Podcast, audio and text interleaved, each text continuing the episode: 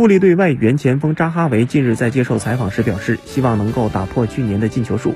今年中超联赛赛程可能被压缩调整，联赛场次可能缩减到二十场，但是对扎哈维来说，还是希望打破去年的二十九个进球的记录。扎哈维表示，虽然赛制还没有确定，但确实有可能踢的比赛更少。完成这个目标难度更大，压力越大，给我们动力越大。不行的话，也会尽力尝试。谈及球队的备战，扎哈维坦言，每个队员都想在教练员面前证明自己有这样的实力。